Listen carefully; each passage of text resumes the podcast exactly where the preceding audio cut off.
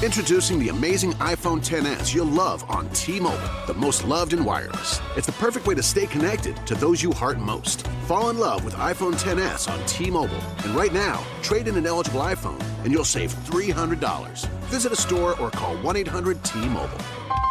If you cancel service, remaining balance is due. Qualifying service and finance agreements required. 279.99 down plus 30 per month times 24. Full price 999.99. 0% APR for well qualified buyers plus tax on full price. Allow 8 weeks for rebate.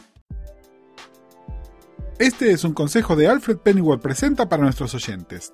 Todos los martes de septiembre en Dot Baile Shopping tienen un 15% de descuento en su compra con tarjeta naranja, tarjetas del Banco Hipotecario y tarjetas del Banco Ciudad. Si quieren saber más, como siempre, entren en posta.fm barra dot.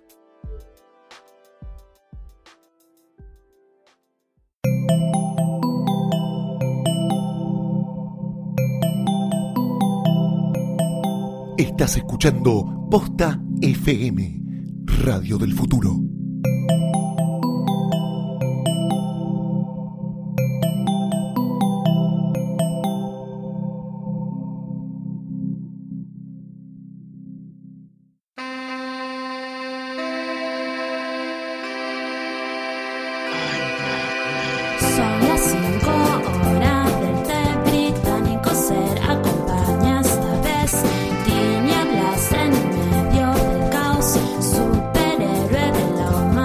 Continuación, todo lo que siempre quiso saber sobre Batman y no se animó a preguntar en Alfred Pennyworth presenta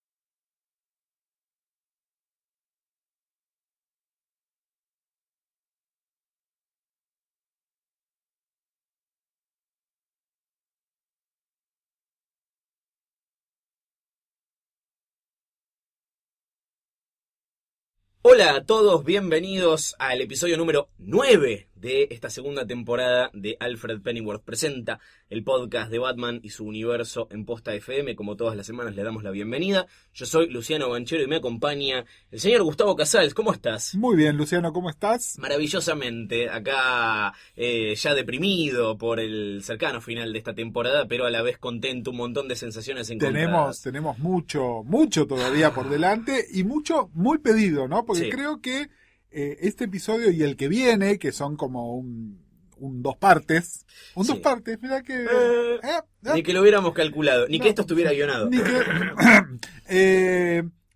Eh, son muy- es uno de los temas que creo que más nos, nos, nos pidieron que hiciéramos. No por ahí, no tanto que nos mandaron tantas preguntas, pero sí un tema que realmente la gente quería que les estuviésemos comentando. Estamos hablando del lado oscuro de Ciudad Gótica. Exactamente de la interesante galería de villanos que encontramos en Ciudad Gótica. Y desde ya les avisamos, eh, esto es parte 1 de 2, van a notar dos importantes ausencias eh, que las dejamos para un especial en el próximo episodio. Sí, eh, algunos dirán, bueno, el que se lo merecía más era otro villano, pero creo que podemos coincidir en que hay un villano muy emblemático que es eh, la antítesis de Batman. Pero Eh. escúchenos en el futuro. Hoy igual hay mucho para hablar porque yo creo que podemos coincidir que probablemente Batman tiene la mejor galería de villanos, el único que más o menos le hace el aguante Flash.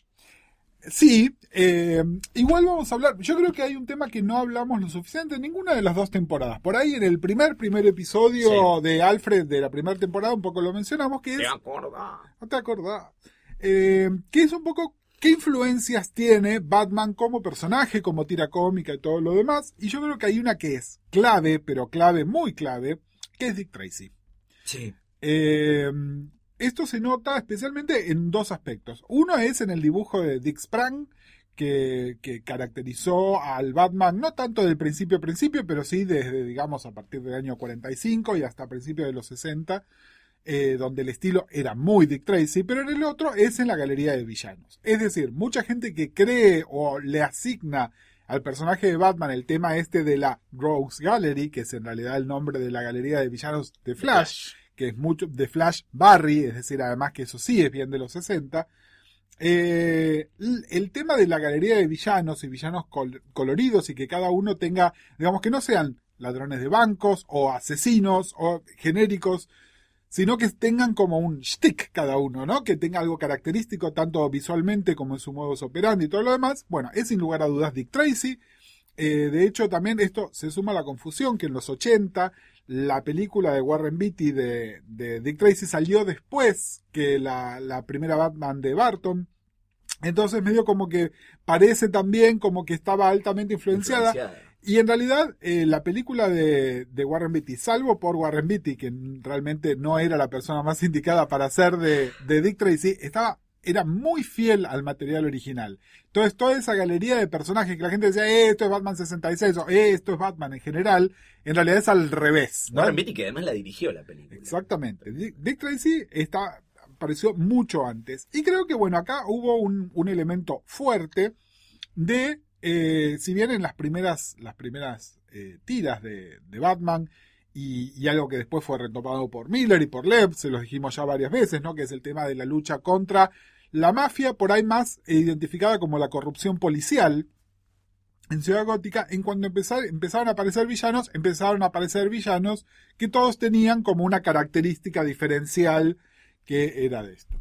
Eh, y también una de las cosas que, y acá sí le doy mucho crédito a, a Kane y sus, sus colaboradores en el momento, fue que si te fijas cuáles son los villanos más emblemáticos de Batman, ¿no? Y creo que podemos hablar como de cuatro así inmediatamente, que son el Joker, Two-Face, Catwoman eh, y, y, eh, The Penguin o el pingüino, todos aparecieron casi de entrada. ¿no? Sí. Es decir, eh, es realmente eh, hay, hay un elemento fuerte y de la misma manera que se crearon personajes duraderos como Batman, Robin y Alfred, ¿no? que son los tres a los que volvemos siempre, estos villanos que son los recurrentes, que son los que se eligieron para las películas, los que aparecían en, en Batman, este, Batman 66, en todas las adaptaciones animadas, son estos personajes, ¿no? Donde la semana pasada, hoy no les vamos a hablar demasiado de Catwoman, de Cat, que fue uno de los primeros personajes, porque ya le dedicamos bastante tiempo La semana pasada. en el otro episodio. Exactamente, el episodio de, de las mujeres de Batman. eh, que fue por ahí también la que más cambió. Es decir, por ahí no, no estaba tan claro de entrada cuál era su modus operandi y su apariencia sobre todo, ¿no? Que esa sí, ahí ya quedó mucho más perfeccionada a partir de la serie de Batman 66 y otros eh, autores y dibujantes la fueron tomando a partir de Sí, en el resto de los villanos de, de- Batman no hay tanto movimiento moral, ¿no? Siempre se mantienen del, del lado de- del mal y la ilegalidad. Bueno, y ahí yo creo que ahí también es donde hay que, hay que tomar un tema que los que escucharon el, el episodio donde hablamos de- del Departamento de Policía de Ciudad Gótica también lo saben. Está esta pregunta eterna que es, eh, ¿siempre hubo estos villanos en Ciudad Gótica o estos villanos son una respuesta a Batman? Según el autor, sale una cosa o la otra. Yo creo que con el, el tono más realista que se le quiso dar a, a Ciudad Gótica a partir de títulos como Gotham Central y esas cosas, queda bastante claro que en realidad son como una especie de reacción a la presencia de Batman y si no serían, nada, ladrones de bancos como cualquier otro, asesinos como cualquier otro, digamos, ¿no? Como que hay un elemento de que no que él los crea, pero sí que estos tipos necesitan tener una característica así fuerte que los distinga a pesar para eso. Que también, y esto es algo que se fue refinando con el tiempo, porque salvo The Cat, en el caso del Joker, Two-Face y, y, y The Penguin, había además una característica bien Chester Gould, bien Dick Tracy, que los tipos tenían una especie de deformidad que lo llevaba a además que esto fuera eso. Es decir, no era alguien que se ponía una nariz o se pintaba la cara. Había un origen que de alguna manera los hacían monstruos, y ya Mm. vamos a hablar un poquitito más de dos monstruos emblemáticos en el episodio de hoy, eh, que es entonces, es bueno, eh, soy como el desecho de la sociedad y entonces voy a utilizar esto para el crimen. De todas maneras, ¿qué tipo de crimen? Fue cambiando mucho también. Al principio eran todos ladrones, básicamente. No, no había mucho más. Eh, algunos por ahí ladrones un poco más megalomaníacos, ¿no? En el sentido de... Pero nunca era, quiero, este, eh, quiero dominar el mundo, ¿no? Que es por ahí más algo de villano de Superman, ¿no? En, este, más de un, de un Luthor o de un Brainiac o una cosa de ese tipo. Eh, eran un poco más pequeños. También eran bastante más violentos y creo que... eh, pero Batman era mucho más violento también, ¿no? A Batman lo hemos visto llevar armas en un momento, incluso antes de que se estableciera como canónico que las desprecia. Eh, Exactamente. Y, y estos villanos, además, pero creo que en realidad tenía que ver con las historietas de la época, Mm. había como un desprecio por la vida humana. Eh, obviamente, de todos estos personajes, esto en el tiempo se sostuvo nada más para uno de estos personajes, que es el Joker, que es exactamente el personaje del que les vamos a hablar en el próximo episodio. En los demás, si bien matan gente, y sobre todo matan mucho más gente en las adaptaciones del cómic que en el cómic, que tengan, se- tengan muy en cuenta también, en el medio les hablamos ya, Seduction of the Innocent, Freddy Wertham, no podían matar gente, entonces tenían como que cambiar un poco el modus operandi porque era como una línea que no se cruzaba, ¿no? Sí, esto también, bueno, ahora vamos a hablar de Batman 66, pero el, el- el cliffhanger al final de cada capítulo de cómo va a ser Batman para escapar de esta torta gigante en la que lo metió el Joker, entérense la, la semana que viene en la misma batidora. Este, pero bueno, vamos a hablarles, vamos a hablarles, eh, tuvimos que hacer un recorte, no podemos hablar de todos los villanos, vamos a elegir algunos como más emblemáticos porque aparecieron en más, este, más medios diferentes, pero también, este, fueron apareciendo en distintos momentos o fueron reinventados en distintos momentos y ahí es donde vamos a tratar de ver. Entonces, empecemos, bueno, al principio ya les dijimos de Joker, el próximo episodio, Catwoman el episodio anterior, ¿no? Entonces vamos a fijarnos en otro. Hay uno que es uno de los villanos que yo creo, a mí es uno de los villanos que más me gusta de Batman y que creo que Mi villano favorito. mi villano favorito, que creo que, que no se lo ha usado tan bien porque a veces hay, hay un, un exceso de usar otros personajes, pero que es Two-Face. Sí. Eh, Two-Face es muy interesante porque tiene, tiene dos elementos eh, que lo hacen muy distintivo y que además juegan muy bien con Batman. Uno es que es el personaje trágico, el personaje trágico, ¿no?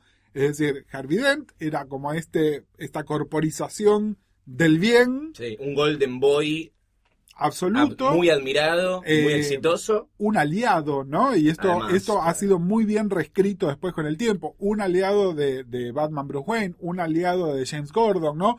Realmente un aliado que, bueno, nada, le sucede esta cosa terrible. eh, y esta cosa terrible es la otra característica que me parece interesante, es que justamente eh, en, en- en su caso está en su cara, que tiene dos caras, pero en esto lo hace muy parecido a Batman, a Batman Bruce, ¿no? Es decir, eh, la diferencia es que Batman Bruce se pone la capucha, se saca la capucha y es uno o es el otro, y en Harvey estas dos cosas conviven. Eh, desde un punto de vista psicopatológico, esta esquizofrenia no está muy bien llevada, ¿no? Es una esquizofrenia, es una esquizofrenia muy de película, donde los personajes dialogan entre sí, que existen personalidades múltiples de ese tipo, pero, pero no tan así, y además, eh, me parece que, salvo alguna gente que lo hizo con mucha maestría, no está bien manejado, ¿no? No, a veces es un elemento que se toma para el lado de la pavada, incluso. Exactamente. Eh, Es como caricaturesco. muy caricaturesco, pero bueno, porque la cara de Harvey es muy caricaturesca. Eh, y así como tengo miles de problemas con las películas de Nolan, me parece que en ese sentido está bien capturado dos cosas. Primero, eh, lo positiva que era la figura de Harvey antes de su caída. La humanidad de Harvey. Exactamente. Y segundo, lo espantoso de lo que le pasó a Harvey. No, porque incluso si pensamos en la, en la versión de, de la película de, de Batman y Robin, ¿no? Donde Tommy Lee Jones hace esta versión que es medio caricaturesca justamente, no nos damos la idea de lo horroroso de lo que le pasó a Harvey, ¿no? Me parece que eso es, ese es un acierto de, de- de la película de Nolan justamente. Eh, que bueno, nada, es esto, el personaje de Harvey es un personaje trágico. Eh, es un personaje trágico, por eso también me parece muy interesante, Batman tiene sentimientos muy encontrados con él, no lo maneja como un villano común. Mm. ¿no? Eh, esto también lo retomó de una manera interesante Miller con, con el tema de este en el Dark Knight, que qué pasa si se le arregla la cara a Harvey. Eh, me parece que, por eso, cuando hay, cuando hay un, un punto de vista fuerte, bien manejado, es un personaje muy interesante. Como se los mencionamos varias veces también, Harvey es un personaje que está muy asociado a Dick Grayson. Es Este, el villano de Dick. es el villano de Dick, exactamente. Está muy, muy asociado. El villano de Dick como Robin también, ¿no? Sí, Especialmente. después como Nightwing tuvo de hecho su propia galería, pero Exactamente. Eh, y en años recientes es muy interesante porque Harvey está muy asociado a otro personaje del que les hablamos hace un par de semanas, que es René Montoya. Eh, nada, si tienen oportunidad, busquen. Busquen cualquier cosa que diga Ruka Brubaker, búsquenla, ¿no? Es decir, eso ya sabemos. es de las cosas que más recomendamos acá. Exactamente, nos encanta además el personaje de René Montoya, pero además la relación de Harvey con René es realmente excelente. Y es interesante, ¿no? Porque fíjate que en ausencia de Robin, la nueva obsesión de, de Harvey es René. Y me parece que es muy interesante. Después tenemos al pingüino. El pingüino es un personaje complejo porque hay... Ahora les vamos a hablar también de otro personaje que tiene muchas versiones distintas. Pero que lo que hicieron fue decir, bueno, es otro tipo. Entonces por eso las versiones son distintas. Cambio con el pingüino, que siempre se supone que es Oswald Cobblepot, qué sé yo, sus motivaciones, el motivo por lo que hace, su modus operandi, si realmente el tipo es como una especie de capo mafia o es un ladrón o es un asesino, cambia todo el tiempo. Sí, bueno, la más, la más recordada por el público, digamos, El es la versión de, de Barton en la que es eh, un hijo deforme de una familia adinerada que lo echa en una canastita y es adoptado por eh, eh, Max Schreck. Y se, Exactamente. pone, se candidatea como alcalde. como alcalde. Eh, y que tiene una cosa de venganza, y esto lo vamos a retomar al final porque tenemos una pregunta que Sí. le hicieron al doctor Arkham sobre ese tema. Eh, después está, bueno, la versión de Vargas Meredith en la, en la serie del 66, que mucha gente es la que asocia también, pero lo que voy es, y el tema este de los paraguas, ¿no? Eh, en versiones más actuales lo quieren relacionar más como un tipo que es muy cerebral, ¿no? Un tipo que es un poco como un capo mafia. Me parece interesante esa lectura. Lo hace, lo hace menos, lo hace más como un personaje de transición entre lo que es la temática clásica, ciudad gótica, corrupción, mafia, etcétera, etcétera, y lo que son los villanos coloridos. Es decir, en realidad, él lo que tiene de villano colorido es que se viste de una manera particular, porque incluso el tema de su apariencia física la han ido moderando con los años también, como para que no sea una cosa tan como la película de Barton o la, la versión de Burgess Meredith también, ¿no? Y ahora tuve- tiene una, una popularidad eh, nueva gracias a la serie, gracias a Gotham, en la que es como uno de los personajes más, eh, más Bueno, queridos. bueno eh, de hecho, eh, lo que tiene la serie es que, al contrario de lo que pasó con otros personajes, ¿no? Que nos están mostrando como la inception de esos personajes, acá le dieron un origen más o menos sensato, le dieron motivaciones. el actor que lo está haciendo es un actor con, con este, características que lo hace interesante. Y entonces me parece que todo eso funciona, pero sí, eh, justamente es eso. Todavía eh, creo que nadie ha logrado recapitalizarlo en los cómics. Sí. Pero porque es eh, uno de esos villanos que son medio tóxicos, que en general, lo, justamente por no saber cómo manejarlo, no lo manejan. Y la relación que tienen con Batman es más de una molestia. Es decir, Batman es una molestia para el pingüino, que en realidad lo único que quiere es hacer plata, ¿no? Sobre todo en las versiones de los últimos 25 o 30 años, digamos. Sí, no tiene una vendetta personal. Exactamente, y tampoco quiere matar gente ni vengarse de Batman. El tipo quiere hacer guita y, y Batman lo está hinchando. Me parece que es más interesante el uso que se hizo del pingüino en otros títulos relacionados con Ciudad Gótica que con Batman propiamente dicho, ¿no? Es, me parece que es el, es el personaje, es uno de los personajes más asociados con Batman, pero que su modus operandi y sus motivaciones son las menos asociadas con Batman. No es más un villano, es más, es más un problema para la policía de Ciudad Gótica. O para Catwoman cuando se hace vigilante. No que para Batman propiamente dicho. Pero bueno, es uno de estos personajes súper recontra emblemáticos. ¿Por qué súper emblemático? Bueno, tenemos que hablar de los años 60. Los años 60 eh, recuperaron, como ya dijimos varias veces, ¿no? Un poco la oscuridad de Batman y otras cosas, pero también hicieron crecer a esta colorida este, galería de villanos. Eh, y acá creo que hay como una especie de influencia recíproca también, ¿no? Recién les decíamos, la galería de villanos de Flash está muy inspirada en la de Batman, pero a su vez la de Batman en los 60 está muy inspirada por el renacer de Flash a partir del año 56, ¿no? El comienzo de la era de plata propiamente dicho. Esto se nota más que en ningún otro personaje en Mr. Freeze. Eh, Mr. Freeze y el Capitán Cole es es Son casi, el mismo personaje. son básicamente el mismo personaje. muy, muy difícil distinguir a uno del otro. Y además con las, con las, bueno, en inglés tal vez es más simple, pero con las múltiples traducciones. Capitán Frío, Señor Frío. Frío, Señor Hielo, Mister Hielo. Exactamente. Eh, y además, por ejemplo, en la serie de Batman de 66, la versión que apareció era más parecida al personaje de Flash Claro. que al personaje de Batman. Eh, Mr. Freeze, bueno, es un personaje que aparece en los 60, como esto.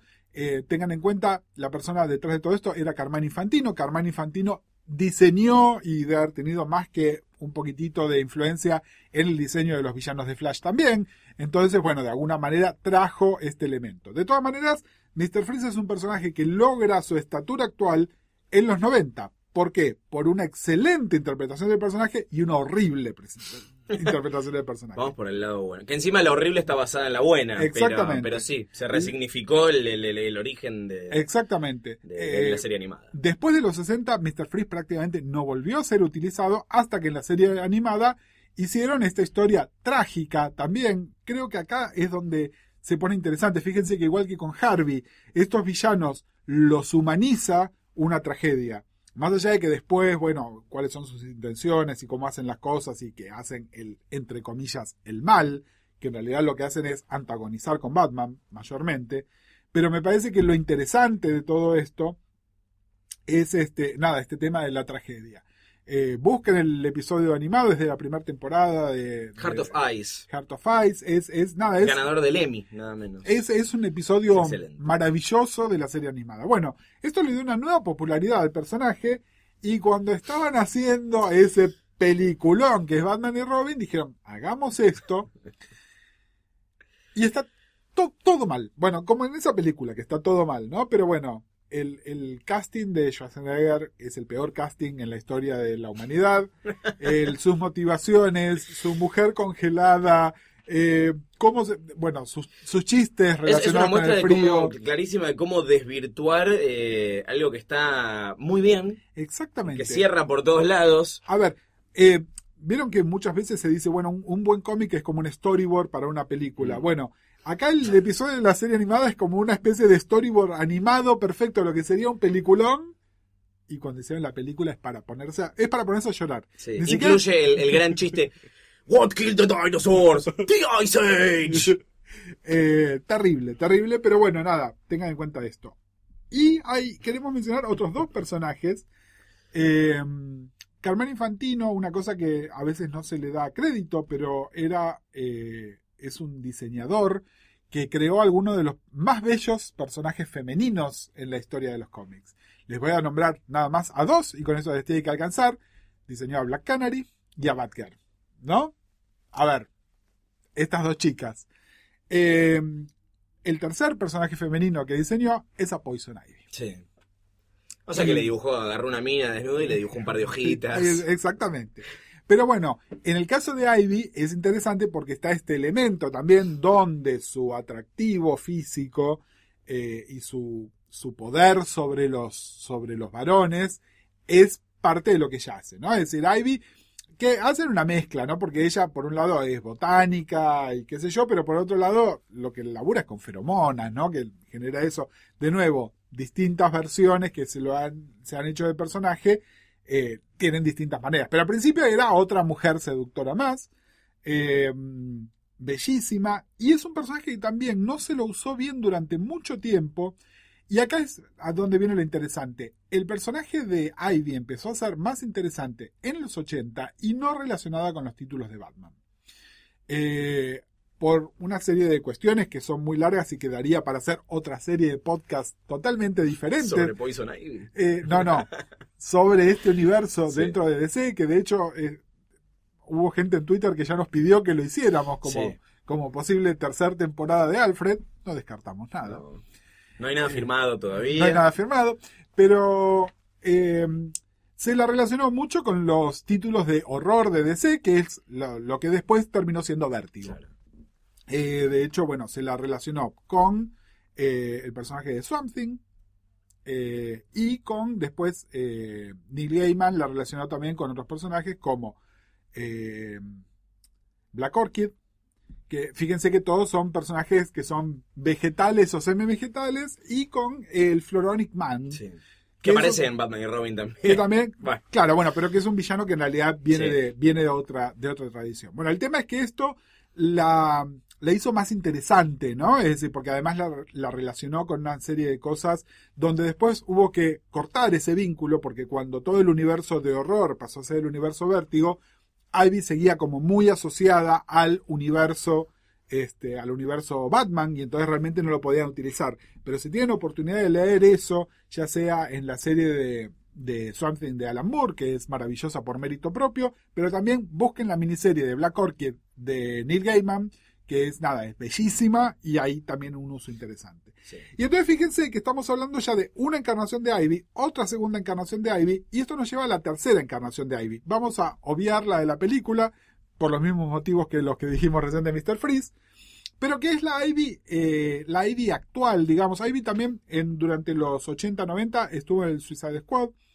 Hay una historia muy divertida donde se hace la, entre comillas, eh, consorte dictadora de un dictador en Sudamérica que le decían Ivita. No, me vuelvo loco. Es genial, es genial. Búsquenlo, búsquenlo. datazo. Datazo. Estoy googleando. Evita. Este, nada, bueno, donde además tiene varios enfrentamientos con Amanda Waller, ¿no? Ah, Es muy es interesante. espectacular. Sí. Este, y finalmente, eh, actualmente se la ha relacionado en- con el concepto de las Gotham Sirens, que son estas Sí. mujeres seductoras de Ciudad Gótica. Otra cosa que nace de la serie animada, ¿no? Totalmente. De- de- de- les gustaba armar grupos de chicas villanas. eh, bueno, de Pozo en Abby con, con Harley Quinn. Bueno, cuando les, cuando les hablamos, cuando les hablamos de Catwoman, les hablamos de la onda este, Badger Art y bueno, de eso, de eso viene justamente.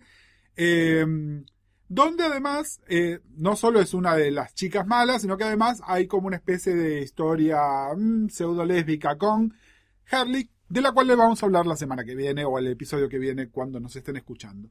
Eh, pero bueno, a lo que voy es tres encarnaciones fuertes de eso. Y el tercer villano emblemático de los 60, y acá eh, sí, ya vamos a enganchar con, con otro tema también, es el Riddler, ¿no? Es el, el acertijo. Sí.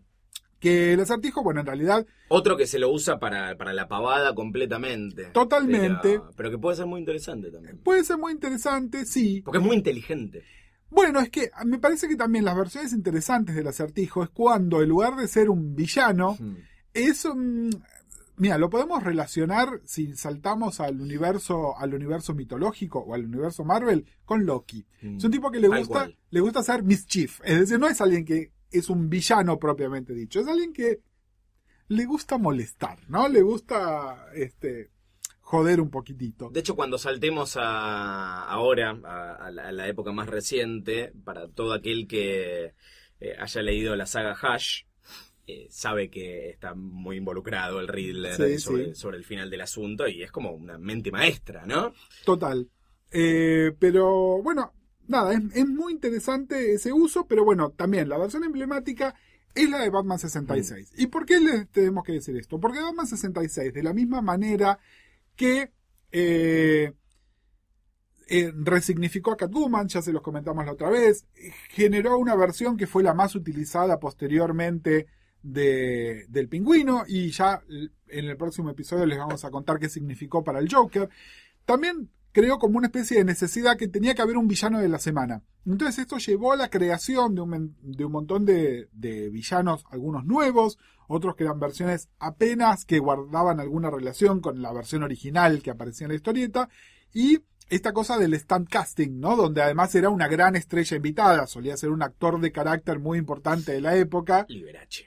Liberace, John Collins, Sí. ¿no? Es decir, eh, esta- estas figuras que muchos ahora por ahí no nos acordamos, porque muchas de ellas por ahí eran importantes de una era anterior, ¿no? Piensen cuando acá en una novela de Polka contratan a un actor de los 80, ¿no? Era un poco así, nada más que imagínense que en los 60 contrataban a alguien de los 40 o los 50.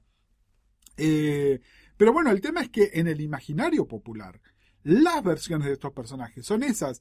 Una de las grandes luchas que tuvieron las películas de Batman, independientemente de Batman y Robin, era cuando presentaban una nueva versión de El Pingüino, de Catwoman o mismo del Joker, era luchar contra la versión previamente establecida Sí. del personaje en otra de las películas, ¿no? Eh, es, es como un tema. Pero bueno, fue muy importante Creo que incluso también eh, acá hubo un elemento interesante de cómo retomaron el concepto de Dick Tracy, es decir, para la inspiración fueron al material original, fueron de vuelta a las historietas de Dick Tracy, de vuelta volvieron a tomarlo de ahí.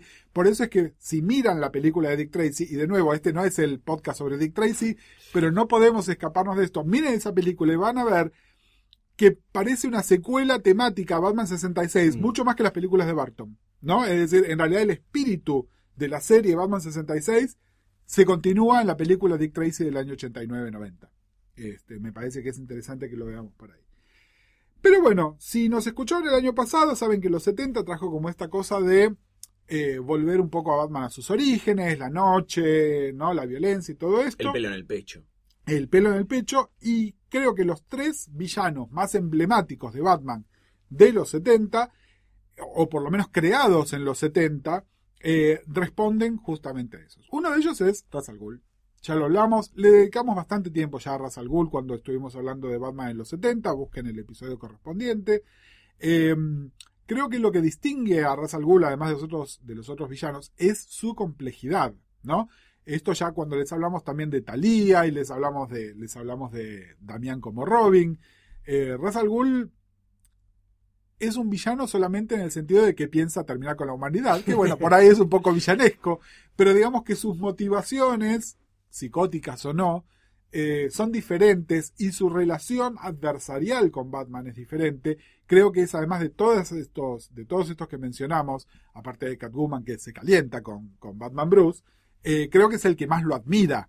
No, y además, eh, corregime si me equivoco, pero es el único en el que la primera aparición es como eh, Batman, sé que sos Bruce Wayne. Totalmente. Pero bueno, este, bueno, pero fíjate que esto es otra característica de otro personaje emblemático de esta época que es Hugo Strange. Mm. Eh, Hugo Strange es, creo que es el villano menos utilizado de Batman, salvo en la serie animada, que después fue reutilizado, porque mucha gente no sabe qué, us- qué- qué hacer con él, porque justamente, ¿cuál es la característica distintiva de Hugo Strange? Que sabe que Bruce y Batman son la misma persona. Hugo Strange es psicólogo, qué complicado. Hugo Strange presente. Hugo Strange presenta. Eh, el tipo, bueno, sabe esto y de alguna manera lo utiliza y sobre todo en los 70, los 70 hay un género cinematográfico televisivo, ¿no? Que es muy de, de, la tortura psicológica, ¿no? De, de personajes oscuros. Y un poco eh, Hugo Strange funciona de esa manera, ¿no? Eh, hay, hay, una, hay una serie de dibujos emblemáticos de Hugo Strange vestido como Batman. Búsquenlo, es difícil hacerles una versión 5 minutos de Hugo Strange. eh, y por eso creo que también no se lo ha utilizado tanto, porque es medio complejo usarlo y usarlo bien. Y que además es bueno, ¿qué hace que Hugo Strange no publique en la tapa de los diarios Bruce Wayne es- Claro. es Batman? ¿No? Es decir, es, es por qué hace lo que hace.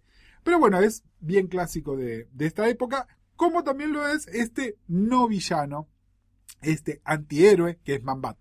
También se Me lo mencionaba. Man-Bat es un personaje fantástico, eh, pero fíjense que también tiene que ver con esto, con la cosa del horror, ¿no? Eh, en ese sentido, Es el primer villano de la, de la serie animada. De es el, es el primero, en el primer episodio de la serie animada aparece Man-Bat y ya no aparece como un villano también, ¿no? Es eh, Kirk Langstrom. Más Si- tragedia. Totalmente. Si alguno de ustedes vieron una de las últimas películas animadas, que es Gods and Monsters, se retoma también este tema, es, es una, un- una cosa interesante, ¿no? Es como una especie de realidad alternativa de qué pasaría si Kirk fuera, fuera Batman en realidad, ¿no? De ese principio. Eh, pero creo que, mira, y acá se me ocurre ahora, hablando de lo que pasó con Ivy, hablando de, de Manbat y hablando de, de el villano que vamos a hablar inmediatamente posterior, que se podría hacer una historia eh, de Batman gótica, donde se relacionaría directamente con el género del horror, ¿no? Este, lo que pasa, muchos autores lo han intentado, pero bueno, sigue estando el tema policial y siguen teniendo que ser un cómic de superhéroes, entonces a veces como que no se logra. Eh, creo que cuando este, artistas como Kelly Jones dibujaron a Batman, que de Sí, lo hecho... dibujan como una gárgola. Exactamente, y bueno, de hecho hay, hay... Lo que pasa es que fíjate que es tan género horror que lo tuvieron que hacer fuera de continuidad, Claro. ¿no? Los Es- hermosos y queridísimos Elseworlds. Exactamente. Eh, pero bueno, me parece que da. ¿Por qué decimos que hay otro personaje? Bueno, este personaje que se relaciona con el género de horror es un personaje que ha tenido tantas encarnaciones que miren, los invitan a, a- invito a que vayan a, Wikipedia, se van a encontrar que hay como 11 versiones diferentes de este mismo personaje. El personaje se llama Clayface. Eh, y apareció, vieron que recién le decíamos los personajes de la era de oro. Bueno, de hecho, Clayface es un personaje que apareció por primera vez en 1940, el mismo año que Catwoman, el mismo año que Robin, ¿no? Hace 75 años. Lo que pasa es que a lo largo de los años eh, ha habido distintas maneras de ponerlo. Clayface, para decirlo así fácil, es un tipo que está hecho de barro. ¿Qué se puede hacer con ese barro? A veces es muy sofisticado, porque es un barro que es como un anillo de linterna verde, Sí. ¿no? Porque de repente el tipo puede tener- tomar la apariencia de quien sea. Eh, pero bueno, es... Hay un lindo capítulo de la serie animada de la última temporada en la que Tim Drake eh, empieza, trata de rescatar a una nena eh, y medio que se encariña con, con ella, pero es como muy misteriosa. eh, y termina siendo un cacho de barro de Clayface que tomó vida propia y se independizó del barro. Este, exactamente, digamos, es un personaje que también creo que en algún momento pasó a ser como una especie de guiño de los autores, que era tan distinta la versión que era buena, es un, es un tipo distinto. Eh, de hecho, esto se retomó en una serie bastante interesante de, de fines de los 80, principios de los 90, que se llamó The Mad Pack. La banda de barro para La los lectores de de- perfil. Exactamente, que fue editado acá y que creo que es además una de las historias eh, más interesantes en el sentido de que se tenía un principio y un final, ¿no? Era una historia de cuatro partes y que se podía leer fácilmente. Entonces generó mucha influencia en el público argentino que tuvo la Sí. oportunidad de leer perfil. Y ahí estaba, bueno, el, el Clayface, el tercero, si no me equivoco. Estaban los cuatro primeros, eh, claro. Eh, nada, es un personaje, de nuevo, eh, no, no, no pun intended, pero es un personaje muy maleable. Es, es un personaje con el que se puede hacer mucho. Sí. Clayface tiene un rol clave que no les vamos a spoilear en Hash también. Sí. Eh, y bueno, es uno de estos personajes. Yo ya pa- hace 10 minutos spoileé el final igual, ¿eh? Bueno. así que lo puedo contar. pero- Ups. bueno, nada, pero el de Sí, Clayface sí, no, sí. porque hay, un- hay un cliffhanger en el medio de la historia este que, que está bueno, nada, no spoileárselo. No, es muy interesante y es de, la, de, de- de una época muy querida que es la que escribía Alan Grant eh, y dibujaba Norm Brayfogle, que, que bueno, es, es- son Exactamente. hermosas las historias. A colación de eso les contamos que hace poquitito, esto se está grabando en agosto del, del 2015, eh, la se, cápsula del tiempo. se editó un libro, un libro que recopila las historias de Brayfogle en esa época, es genial, Brayfogle para los que no lo saben, eh, tuvo, nada, tuvo un, una CB hace poco, no, no está nada bien, eh, y entonces DC de alguna manera como para pagarle unas regalías extras, reeditó esto que además un montón de gente lo estaba pidiendo, Sí. ¿no? Así que está, está buenísimo que, que lo hayan editado. Antes de irnos de la década de fin del 80, comienzo de los 90, y hablando de la generación de editorial perfil también, eh, habían sacado como parte de la colección Grandes Historias, editaron un, creo que era un Secret Origins, eh, en el que contaban historias de eh, los villanos, y hay dos muy buenas que las escribe Neil Gaiman, una de, de Riddler, que es espectacular, Mm. y otra de, no sé si no es Poison Ivy, Sí, la de- es muy probable que sea la de Ivy porque los que o de le Two Face, no me puedo No, acordar. no, es la de Ivy. Te cuento por qué. Porque esa de, esa de Ivy es como una especie de eh, crossover temático con la serie de Black Orchid Sí. no oficial. Pero es imprescindible. Si leen Black Orchid, tienen que leer esa historia esa, de Ivy porque está totalmente relacionada. Y bueno, si hablamos de los 90, tenemos que hablar de el más noventoso de los villanos de Batman. Sí, Que es hablando el- de Bane. Que está- estamos hablando de Bane. You have my permission to die. Eh, ¿Cuál es el tema con Bane? Bueno, Bane fue creado. eh, Bane es un McGuffin, ¿no?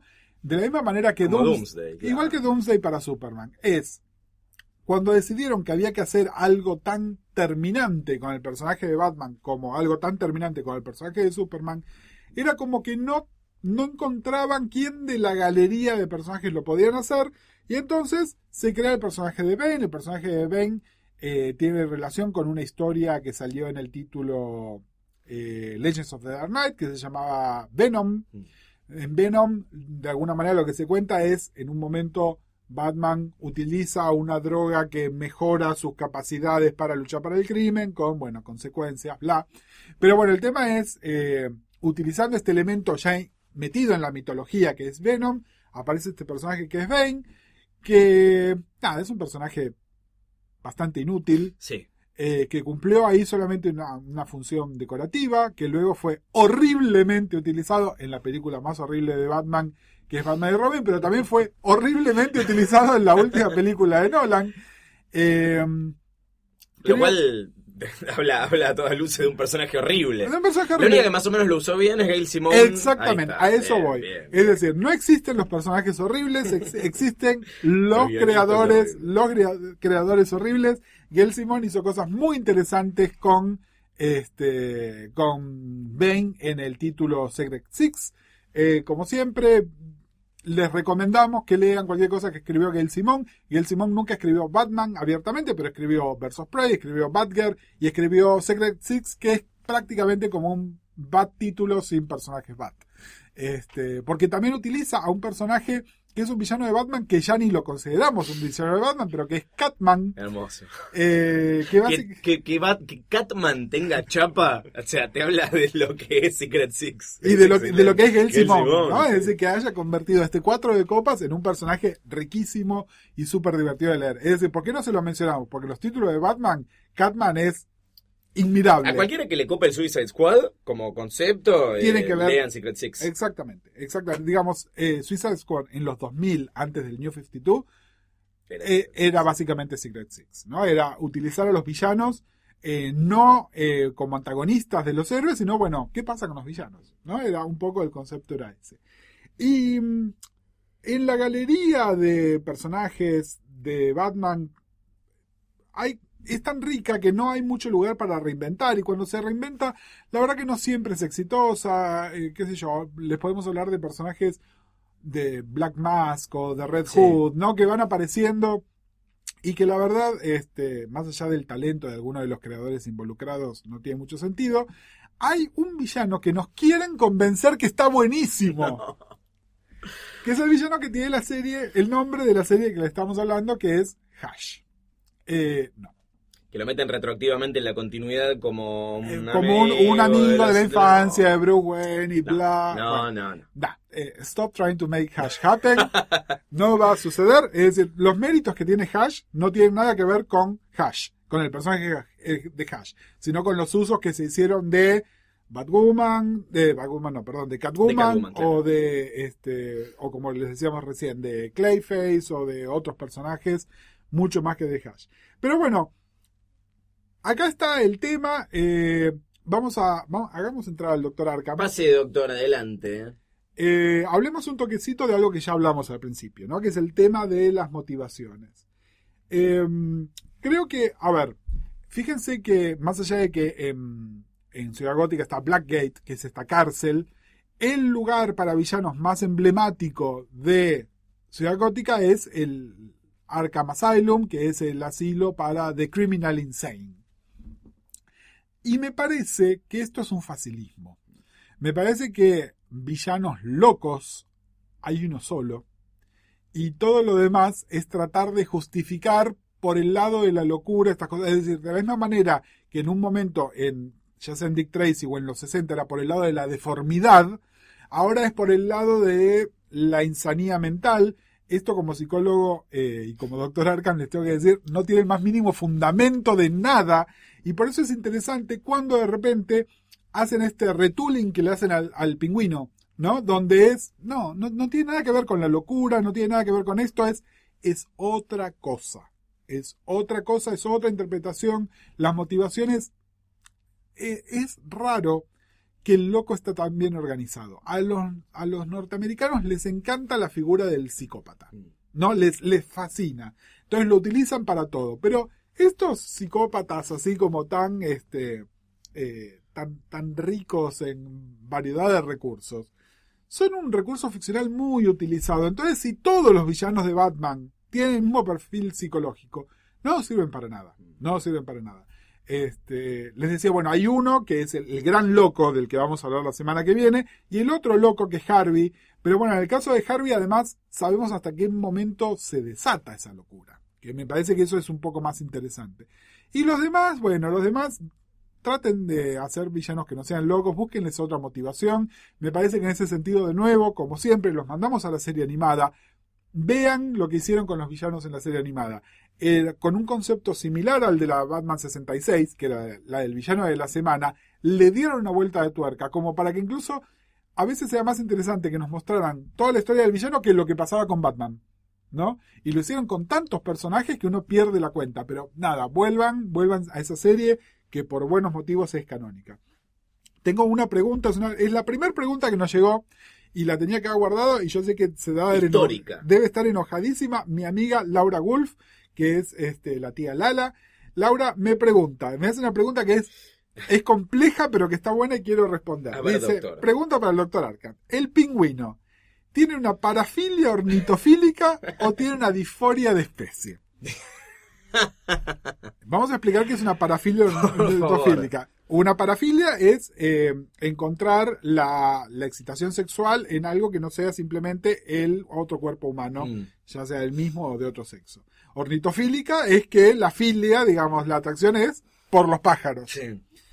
Y la disforia de especie, eh, la palabra disforia, mucha gente la conoce por lo que tiene que ver con la disforia de género, que es no sentirse cómodo con algo. Entonces, bueno, lo que nos pregunta acá Laura es, ¿el, el pingüino es un humano que no se siente cómodo siendo, huma- siendo humano y entonces tiene una identificación aviaria? Soy un pingüino encerrado en el cuerpo de un hombre. Eh, a ver, yo creo que esto lo podemos leer así nada más en una de las adaptaciones del personaje, que es claramente la, la de la, la de la serie, la de la película de Batman, Batman Returns, Sí.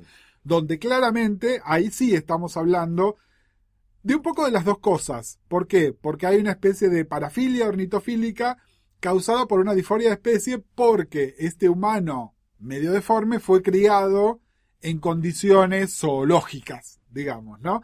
En esa, en esa interpretación sí, pero después la parafilia ornitofílica, yo no sé si el tema del pingüino eran los pájaros, si bien en algunas adaptaciones lo es.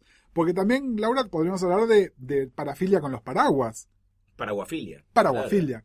Eh, es decir, esto ha ido cambiando y de nuevo, creo que tiene que ver con, con- con malas lecturas del personaje y en este momento lo que tiene el pingüino es eh, guitafilia. Que es una cosa que tenemos muchas personas, Sí. así que está perfectamente... Se va- yo me lo imagino al pingüino yéndose a dormir con un fajo de dólares, varios fajos de dólares, o monedas de todo tipo de Oh, distintas partes exacto. del mundo. Cuál rico MacPato, que nos lleva de nuevo a la parafilia con las aves, pero hoy ya les hablamos mucho de Dick Tracy, no nos vamos No. a meter con el, con el, este, el universo DuckTales también, porque es muy complicado, se lo dejamos para otro podcast. Alfred presenta arroba posta.fm es el mail para dejar consultas para el Dr. Arkham y todo tipo de necesidades que tengan que ver con el universo Batman. La semana que viene hablaremos del Joker y de Harley Quinn, las dos figuras eh, villanas del universo Batman que hemos dejado afuera, al menos de las más eh, emblemáticas. Un placer como siempre. Un gusto como siempre y nos escuchamos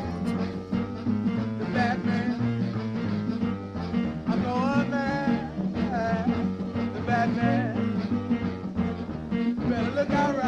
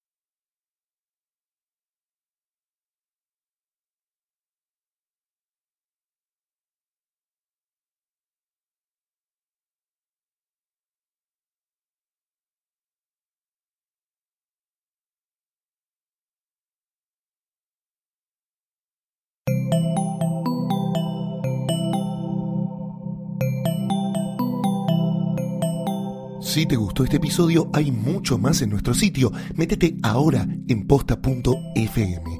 También puedes llevarnos en tu teléfono. Busca Posta FM en las tiendas online de Android y Apple. Seguí con Posta FM, radio para escuchar cuando quieras y donde quieras. Posta.